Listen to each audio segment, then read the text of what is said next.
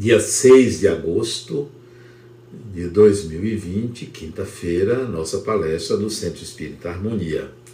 A palestra tem como tema um locus não biológico. Eu vou explicar o que é exatamente isso. Vamos fazer uma oração para a gente estabilizar a nossa mente, se preparar para deixá-la arejada, para entender os conceitos, refletir, avaliar, analisar e seguir a nossa vida com um novo aprendizado. Feche os olhos e pensem assim.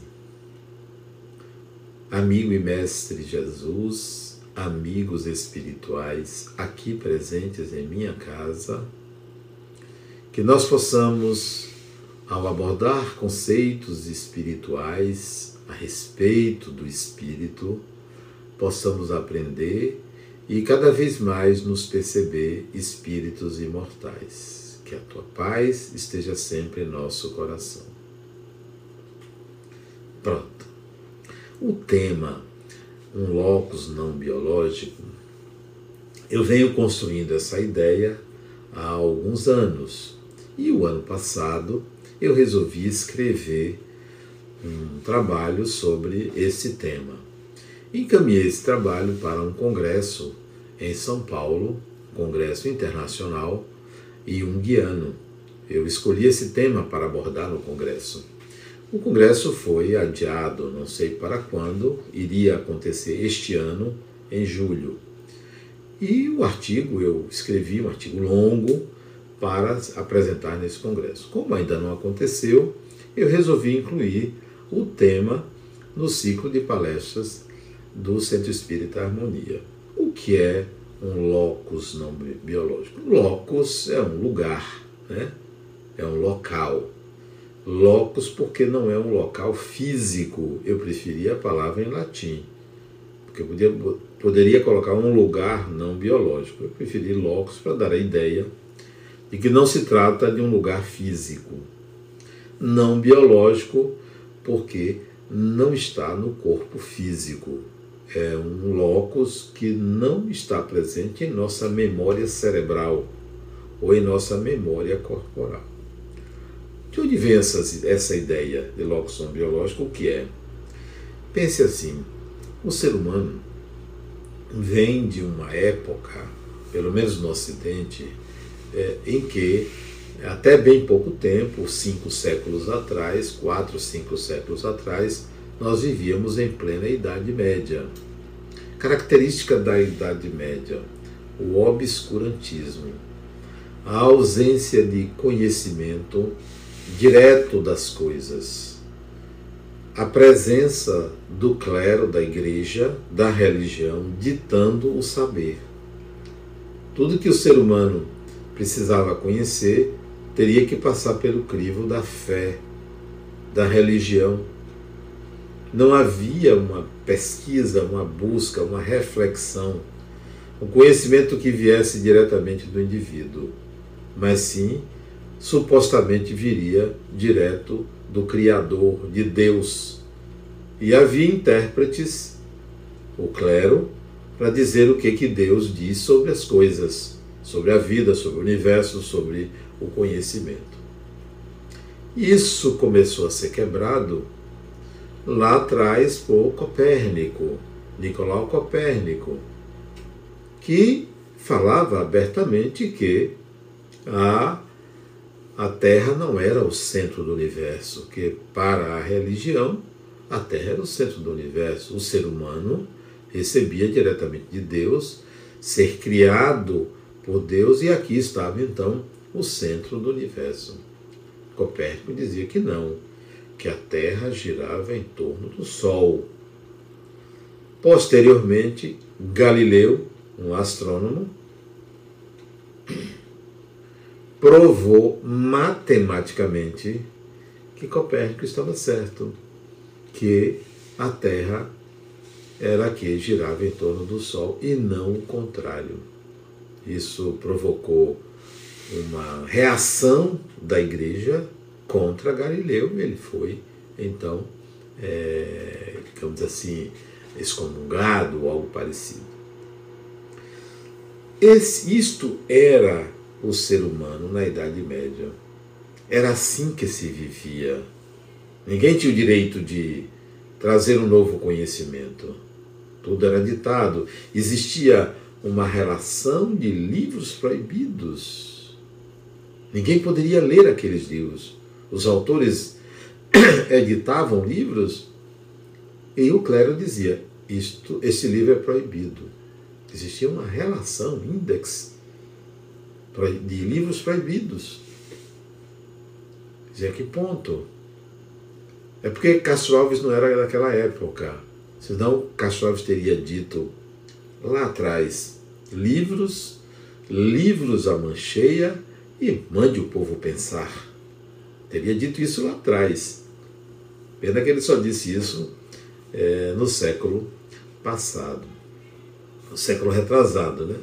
Então, nós saímos dessa escuridão, dessa proibição, dessa repressão do pensar livre, dessa repressão do conhecimento, e entramos numa época chamada de racionalismo. Século XVII, racionalismo. Pós-Idade Média. O que é o racionalismo? Ele é sintetizado numa frase de Descartes: Penso, logo existo. Então, Descartes não se preocupou com a geração do ser humano, mas a existência. Não importa se eu fui criado por Deus ou se descendo de espécimes animais, o fato é que eu existo. Existo porque eu penso, eu determino a minha existência. Isso pode parecer algo muito simples, pode parecer algo banal, mas isso inaugura a era em que o ser humano passa a ser autor do conhecimento. Tudo que existe a partir de agora passa pelo crivo do ser humano e não por uma iluminação divina, e não por uma interferência de um intérprete de Deus, quem quer que seja. Então, o racionalismo é uma abertura, é uma ampliação da consciência. Aquela consciência limitada por um saber externo, onde não cabia a reflexão, ela se impõe e aí passa a ser autora do conhecimento. O ser humano passou a ser autor do saber. Pós-racionalismo veio o iluminismo, que dá ao ser humano a autoria da ciência. Surge a ciência, século XIX, surge a psicologia, surge o espiritismo, surge o darwinismo, e muitos outros ismos oriundos da experiência humana, oriundos da ciência humana que se inicia no século XIX. E agora nós estamos no século XX. O que é que existe no século XX? XXI. Mas vamos voltar ao século XX. O que é que existe no século XX? O que era a consciência humana? A consciência humana era um cérebro que tem uma memória, onde supostamente está a consciência. Existe uma realidade onde essa consciência se insere e dali tira a experiência. Existe um inconsciente que tem aquilo que é esquecido, aquilo que é não visto, aquilo que é, é gerado a partir é, do passado, de outras vidas, de outras encarnações, inconsciente, que está no perispírito. Então nós temos a realidade, a memória cerebral, o inconsciente e a dimensão espiritual, onde está o espírito, outra dimensão. Só existia isso até o século passado. Mas no final do século passado, metade para diante, década de 60, década de 70, principalmente na década de 80, surgiu uma outra dimensão que não é biológica, que não é psicológica, que não é física, que não é espiritual. Dimensão virtual.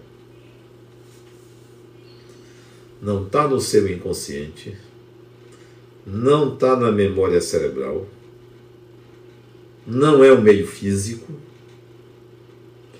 não está na dimensão espiritual, não está no perispírito. Onde está esse conhecimento virtual? É um inconsciente acessível instantaneamente. É um inconsciente que facilmente se transforma em consciente. O espírito, ao menos o encarnado, agora não precisa estar guardando tanta informação na sua consciência, nem no seu inconsciente. Quando você precisa da informação, você vai buscar nessa dimensão virtual. Que dimensão virtual é essa? Ela existe graças à tecnologia, à internet e às nuvens.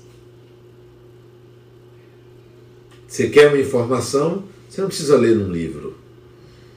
Você não precisa ir diretamente à natureza para saber o que é uma planta, qual é aquela espécie, onde ela se situa e até mesmo qual é o cheiro dela. Você acessa uma nuvem que tem bilhões de informações disponíveis a você. Full time instantaneamente. Basta apertar um botão. Ela vem. Dimensão virtual. Bilhões de informações. Antigamente, para você saber um ofício, você tinha que ir à escola. Você tinha que ler muitos livros. Hoje você assiste um tutorial. Que está onde? dimensão virtual. Não está na sua memória cerebral. Nem você precisa é, guardar em você, poxa, eu preciso guardar esse tutorial. Ele está lá, disponível sempre. E quando surge um novo tutorial, substitui aquele que você não trabalhou para ele existir, mas você tem acesso a ele. Nós ganhamos uma nova dimensão. Nós temos uma dimensão de realidade chamada tridimensional. Nós, estamos, nós temos uma dimensão é, orgânica, cerebral. Nós temos uma dimensão é, psicológica, psíquica, mental, onde está o inconsciente. Nós temos uma dimensão espiritual, onde estão os desencarnados ou aqueles que estão fora do corpo, mesmo encarnados. E agora ganhamos, de 50 anos para cá, uma dimensão virtual. Uma maravilhosa dimensão virtual. O que, que isso significa? Olha o que, que acontece quando se ganha uma dimensão. A nossa mente é trabalhada para enxergar a realidade é, sensorialmente. Sensorialmente. Os órgãos dos sentidos captam esta dimensão física de realidade. Os órgãos psíquicos, a mente, está capacitada a buscar informações além dos sentidos. A dimensão virtual não depende da sua memória. A sua mente descansa, não gasta energia para armazenar informações. O espírito vai buscar habilidade a partir de informações que estão na dimensão virtual. Isso não se deve ao isolamento social, não, ao Covid-19, não, isso é anterior.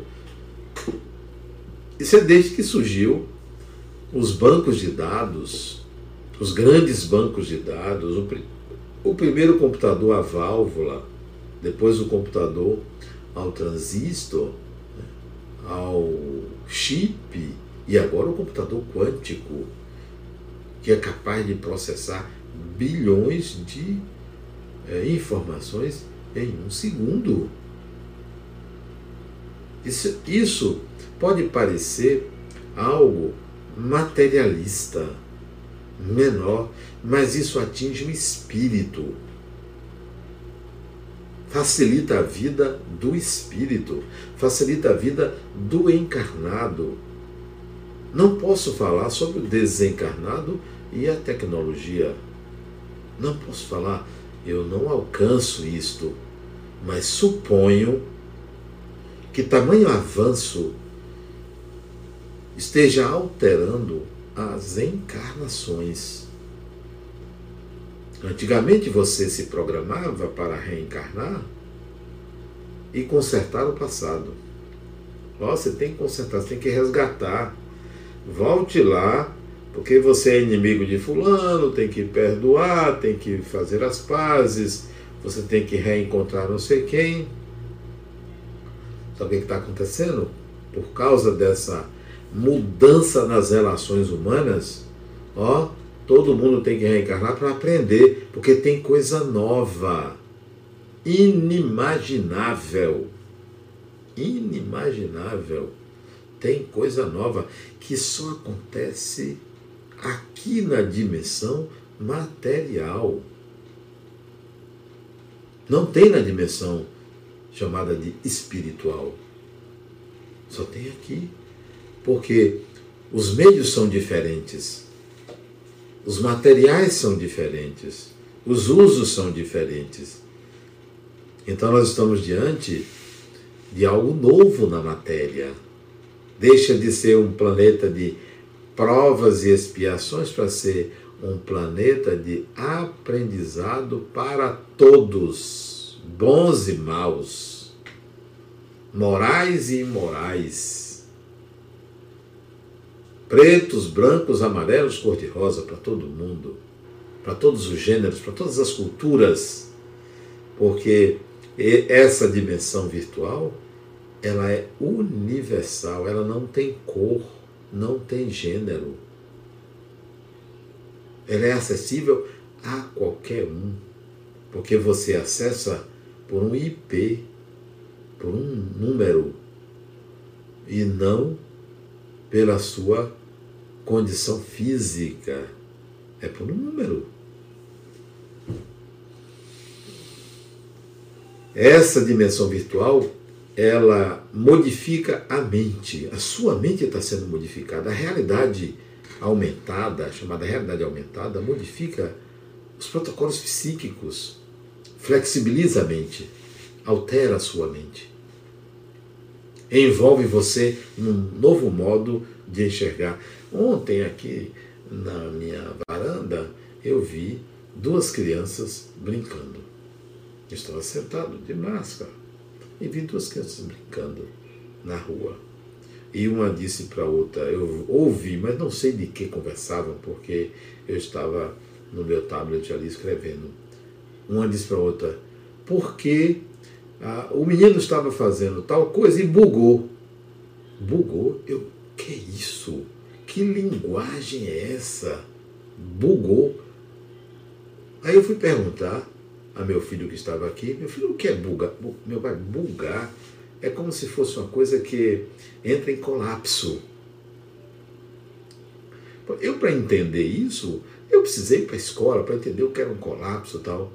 A criança fala bugar, a outra já sabe de que se trata. Já sabe, não precisa explicar nada a mente está se alterando não por causa de uma palavra, mas porque algo complexo é entendido instantaneamente. E esse algo complexo não era entendido na minha época, ou por mim assim tão facilmente. A mente se modifica, se altera para essa nova realidade. E se você não acompanha, você fica atrasado. Você se torna analfabeto digital. O mais importante não é pensar que a tecnologia superará a subjetividade humana. Não. Não se trata disso. Nada altera a subjetividade humana. Mas essa subjetividade agora tem uma aliada: a tecnologia, a internet, a cibernética, a mecânica quântica. Não é essa essa quântica que falam aí, meia mística, nós estamos de mecânica quântica. A percepção de uma dimensão diferenciada da psicológica, da espiritual, da material. Algo diferente também. A gente vai chegar lá um dia a compreender melhor. O fato é que o espírito encontra na vida material um propósito de aprendizagem. Aprenda desde aqui. Tenho certeza que no mundo espiritual a visão do que se passa na vida material é assim: como é diferente daqui? Porque antes se pensava que havia uma semelhança. Pode haver semelhança nas relações humanas, mas o modo, a maneira como as coisas estão acontecendo, creio seja completamente diferente. Não há um acompanhamento. O locus não biológico é uma nuvem. Onde está? Não sei. Pode estar uma parte no Brasil, uma parte nos Estados Unidos, uma parte na Polônia, outra na República Tcheca, outra na Rússia, outra na China. Está espalhado. É uma nuvem. Não é um lugar físico. Não é uma biblioteca é, material onde tem lá um bocado de volumes guardados. Não são bits e bytes. Só isso. Imantado ou não imantado. Imantado duas vezes ou não imantado duas vezes, como é da mecânica quântica ou da física quântica. É diferente. Você não tem mais coisa física. Eu, esses dias, esses dias, na semana passada, um amigo meu me mandou um filme pela internet mostrando como você pode colocar é, um tigre na sua cama. O tigre rugir, o tigre se movimentar. E eu aí peguei o aplicativo e coloquei o tigre, um tigre enorme na minha cama. Que negócio fantástico. O tigre estava ali, eu via cada parte dele. Ainda tinha informações sobre o tigre. Eu, eu, tinha muita vontade de ver um tigre. Eu acho um animal belíssimo. O tigre, né? Muito bonito. Aliás, os animais, eles eles são tão bonitos como o corpo humano, né? O corpo humano também é um corpo animal. Mas é uma espécie que me, me atrai bastante o tigre, né? É, talvez é, é, é, se fosse dócil eu teria. Mas é uma judiação tirar um animal da, da floresta, da selva, né? É, não é bom isso, né? Você tirar um animal, né? Bom, eu espero que você esteja entendendo o que é um locus não biológico. O que é algo que está fora da, da nossa realidade, né? fora da nossa mão, não está disponível a gente, né? não está ali é, é, a todo momento acessível. Né? O fato é que está modificando a vida humana está modificando a disposição do espírito. E você está me ouvindo graças a esta tecnologia. O Covid-19 não parou a humanidade. É metafórico dizer que parou. O Covid-19 modificou alguns comportamentos por causa da biologia, por causa da dimensão orgânica mas não parou a vida. Nada cessa a vida. Nada cessa o espírito. Nada modifica as disposições do espírito. Nós somos seres imortais. Todos somos seres imortais, independentemente de Covid ou não. Não tem, não tem nada. Nada pode parar o progresso humano. E nós estamos crescendo, aprendendo, nos desenvolvendo. Por isso que nós somos seres imortais. Veja o que aconteceu com o ego, com o eu, com você. você tinha uma imagem de você, era uma imagem social. Né? O que sua mãe, seu pai, seus irmãos, professor, amigos diziam de você, isso ajudava você a compor uma imagem de você. Você se via como era visto. Você se tratava como era tratado pelos outros. Alguns começaram a dizer: peraí, independentemente de como me veem, me veem, eu sei o que eu sou. Eu tenho uma imagem de mim. Sai da imagem social e vão para a imagem pessoal. A maioria vive as duas coisas, mistura a imagem social com a imagem pessoal. Só com o advento da dimensão virtual, surgiu uma outra imagem, sua imagem, que não é a social, que não é a pessoal, é a imagem virtual. É como você aparece na internet. Como você aparece nas mensagens que você manda é, por um WhatsApp como você aparece no Instagram, se você tem, na, no Facebook que você tem, no YouTube. O WhatsApp a maioria tem. Poucos não têm. Então, que imagem é aquela que você passa? Como é que você é visto pelas suas imagens, pelas suas mensagens? Isso compõe agora uma exoimagem sua. Imagem social, imagem pessoal imagem virtual. Aparece aí então a exoimagem, a imagem pessoal e a mistura da social com a virtual. Nós somos seres que não podemos dizer que somos vistos tão somente por nós mesmos, porque nos incomodamos como somos vistos pelas pessoas. Bom, então, é, essa exoimagem, ela agora nos coloca diante de uma outra realidade. Quem eu sou socialmente, diretamente, quem eu sou para mim mesmo e quem eu sou nesse universo virtual, nesse universo tecnológico. Então, isso nos dá uma outra dimensão pessoal. Eu me vejo de forma diferente, então, uma dimensão pessoal fundamental que você tenha acesso a isso, porque senão você vai alimentar uma imagem virtual achando que é a sua imagem real. A imagem virtual é diferente da imagem social. Uma é online, a outra é, é social, presencial. São duas imagens diferentes. Ah, tudo isso é oportuno, é, essa dificuldade pela internet, para vocês verem que nós estamos vivendo uma outra realidade uma realidade virtual, onde as coisas acontecem independentemente da nossa vontade consciente. Né? É, o mundo virtual também traz novas formas de contato, de comunicação, que não é só pela própria internet. Nós nos conhecemos, pessoas se conhecem pela internet.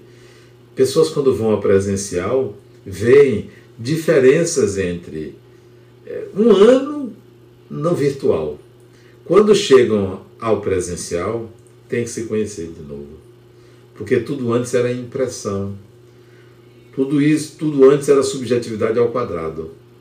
E quando chega no presencial, quando vai conviver com a pessoa, é uma outra subjetividade, chamada presencial, mas nós projetamos no outro muito do que nós somos. Então, tá aí é, uma outra realidade de convivência, de comunicação. Não adianta, nada, se substitui, nada substitui o virtual. Nada substitui o presencial. São comunicações diferentes, totalmente diferentes. Parece que não, né? Mas são diferentes. Nós vamos assistir isso pós-pandemia. Está acabando, próximo ano deve ter vacina, então vamos ver como as nossas relações é, presenciais serão diferentes das virtuais que nós tínhamos. Provavelmente será a mesma de antes, mas será diferente dessa comunicação que nós estamos tendo agora. O espírito experimentou e tem experimentado a comunicação virtual. É, nós estamos diante é, de uma realidade é, diferente. Esse mundo virtual é um mundo novo. Significa dizer que o espírito está tendo a oportunidade de aprender algo diferente chamado virtualidade. É algo diferente. Não é a mesma coisa que o psicológico, que o espiritual. Não é a mesma coisa que o, o presencial, é online. Que veio desde o século passado, final do século passado, veio para ficar. Não se admite é, a necessidade para certas pessoas de uma comunicação presencial. Basta virtual. Eu tenho um paciente, por exemplo, que ele atualmente está morando na Alemanha, se eu não me engano, Alemanha. É, ele me conhece pessoalmente, mas eu não o conheço pessoalmente e a gente tem um atendimento virtual. Por que ele me conhece pessoalmente? Porque ele já esteve no centro aqui. Ele já esteve no centro, me conhece. E eu vejo ele em realidades diferentes. Na Alemanha, Portugal, Indonésia, Estados Unidos, porque a empresa dele muda ele de lugar. E ele vive um mundo virtual. Ele trabalha numa empresa onde ele é online. Ele não tem escritório, é da casa dele, é do hotel onde ele se instala, ele trabalha. Então ele vive um mundo virtual.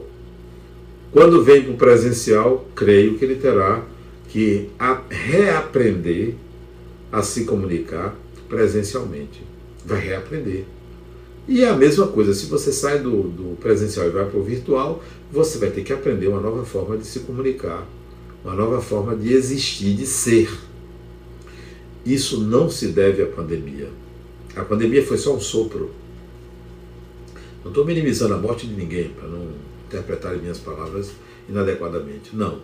Um sopro porque demora pouco tempo, é, um ano, máximo de um ano, vem uma vacina e se resolve é um sopro porque é só para a gente se lembrar que nós temos que nos aplicar numa dimensão é, nova, chamada dimensão virtual, chamada locus não biológico.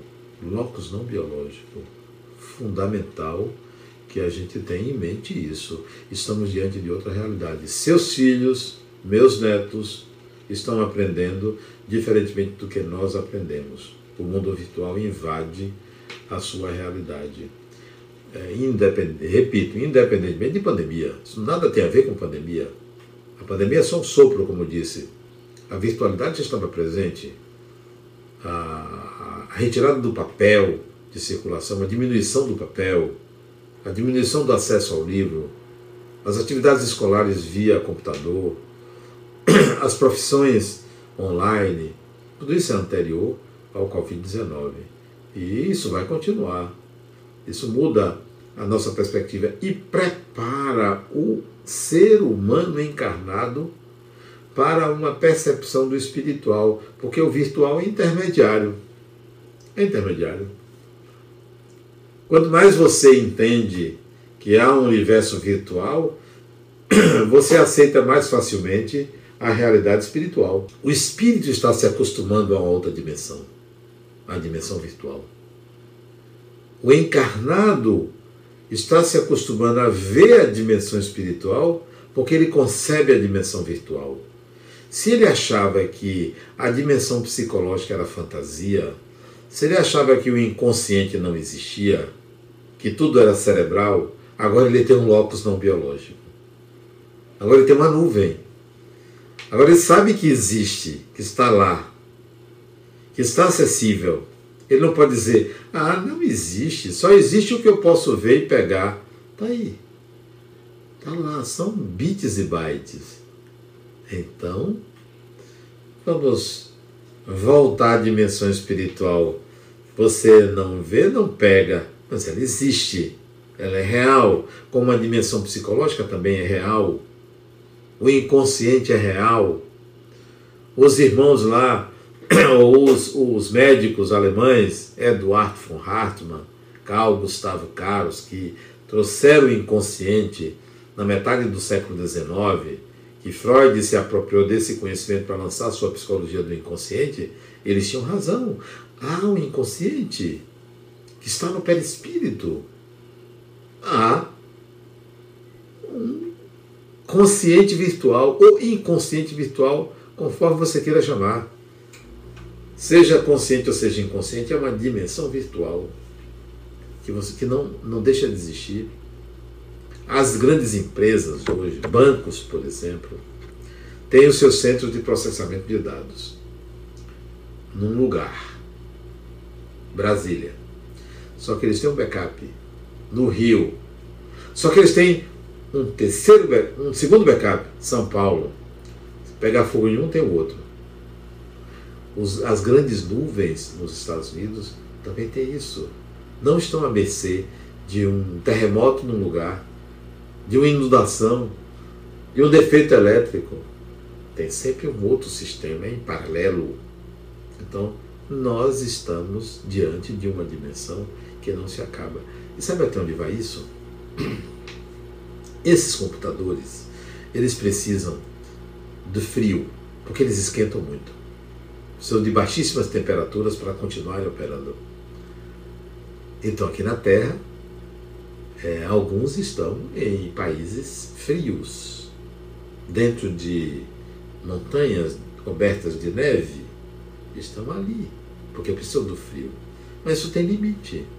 Nós vamos para a atmosfera terrestre, que você tem um frio, menos não sei quanto graus. Nós vamos ter satélites, vamos botar na Lua, vamos botar em Marte essas nuvens, essa realidade virtual. Locus não biológico é uma inovação do divino para o ser humano enxergar-se cada vez mais espírito. É a informação instantânea.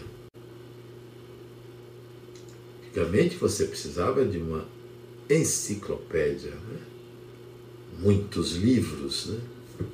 Hoje você tem isso no locus não biológico, onde você pode ler se quiser ou extrair um pedaço e guardar no seu computador, levar no tablet, ler a hora que você quiser, quando você quiser, você compra isso, como quem compra um livro, sem precisar portá-lo, porque em qualquer lugar você tem acesso. Isso é novo. Você muda o seu conceito de realidade. Antes, as pessoas que tinham muita imaginação, eram muito criativas, eram chamadas de lunáticas. Viviam no mundo da Lua. A Lua era aquele satélite, era romântico, dos namorados. A Lua hoje não é mais isso. O ser humano foi lá, pisou na Lua, tirou o romantismo. Uns achavam que tinha São Jorge lá. Não. Não é lunático mais a pessoa que cria e joga numa nuvem. Não, não é lunático. Eu não preciso ficar vagando. Eu jogo numa nuvem. E ali eu guardo minha imaginação, minhas ideias, meus pensamentos. Nós encontramos esse, nós ganhamos esse locus que não é, não está dentro de você, não está no seu perispírito, não está no espírito, não está na matéria, está numa nuvem acessível. Olha que maravilha! É o espírito entrando em contato com aquilo que é o próprio espírito, né? com aquela dimensão que é a dimensão que pertence cada vez mais ao espírito. É, a evolução do espírito é inegável, nós estamos evoluindo. Saímos das cavernas, hoje habitamos em arranha-céus. Vivemos nus, sujeitos às intempéries, hoje nós temos roupas sofisticadíssimas para utilizar a depender da temperatura. Antigamente comíamos o alimento bruto, nascido da terra, sem qualquer higiene comíamos. Hoje nós temos alimentos sofisticadíssimos para a gente comer. Antigamente vivíamos 20, 30 anos, 40 anos no corpo, porque estávamos sujeitos a muitas doenças, não conhecíamos o corpo, não sabíamos o que era uma bactéria, o vírus, não sabíamos o que era mortal ao corpo. Hoje nós somos transhumanos, vivemos 90, 100 anos, remédios maravilhosos que devolvem você, devolvem sua saúde, uma medicina que avançou bastante, pouco invasiva. O ser humano evoluiu muito. Não se pode desprezar a evolução humana. Mesmo se considerando que o ser humano ainda é lobo do ser humano, ainda mata, ainda rouba, ainda tem guerra. Mesmo considerando isto, nós evoluímos muito, muito. E vamos evoluir mais. Não sei o que nos espera, porque o, o ser humano que estava lá no século no século XI, século XI, século XI, né? Eu falei décimo primeiro, século XI, ano de 1050. Você acha que aquele ser humano imaginava esta sociedade complexa que está aí? Não imaginava. Nunca imaginou. Você acha que você consegue imaginar o que será o século 31? É 31? É. Daqui a mil anos? Não tenho a menor ideia. Você não tem, eu não tenho, ninguém tem. Sabe por quê também? Porque o que nos reserva no futuro é algo tão maravilhoso, é algo tão inimaginável, que a gente, se visse, acharia absurdo. Absurdo. Irreal. Significa dizer que cada vez mais o espírito interfere na matéria e a espiritualiza. Porque o ser humano de hoje é muito mais espiritualizado por conta da tecnologia do que antes. Muito mais. Muito mais espiritualizado. Nem uma pessoa que frequentava o Centro Espírita Harmonia ficou sem uma palestra. Bastava ter um computador, bastava ter um celular. Acessava, graças à tecnologia. Nós estamos espiritualizando a matéria. O espírito está espiritualizando a matéria. Estamos alcançando essa condição de espiritualizar a matéria. Você está mais espiritualizado do que você estava na encarnação anterior. Pense nisso. Não, nós não estamos evoluindo. Nós não estamos descendo a ladeira, não. Nós estamos subindo a ladeira. Mesmo com ameaça de guerra, de país A contra país B, de, de assassinatos, mesmo com tudo isso, nós estamos evoluindo. Por que ainda há isso? Porque há muitos espíritos ignorantes. Sim, ainda há. Tanto aqui quanto desencarnado. São quase 25 bilhões de espíritos em volta da Terra, circulando no planeta Terra é muita gente ainda atrasada, mas perfeição é uma coisa que não existe na realidade, é só uma meta, é só um arquétipo. Então, vamos conviver ainda muito com essas circunstâncias. O fato é que você tem que se dar conta de que o espírito está espiritualizando a vida material. Está. Nunca se falou tanto de espíritos como no cinema, como na televisão. Nunca se falou tanto. Nunca se viu tantos filmes trazendo a subjetividade de uma realidade fora da matéria. Filmes e filmes. Basta ligar a televisão, aberta ou fechada, você vai encontrar.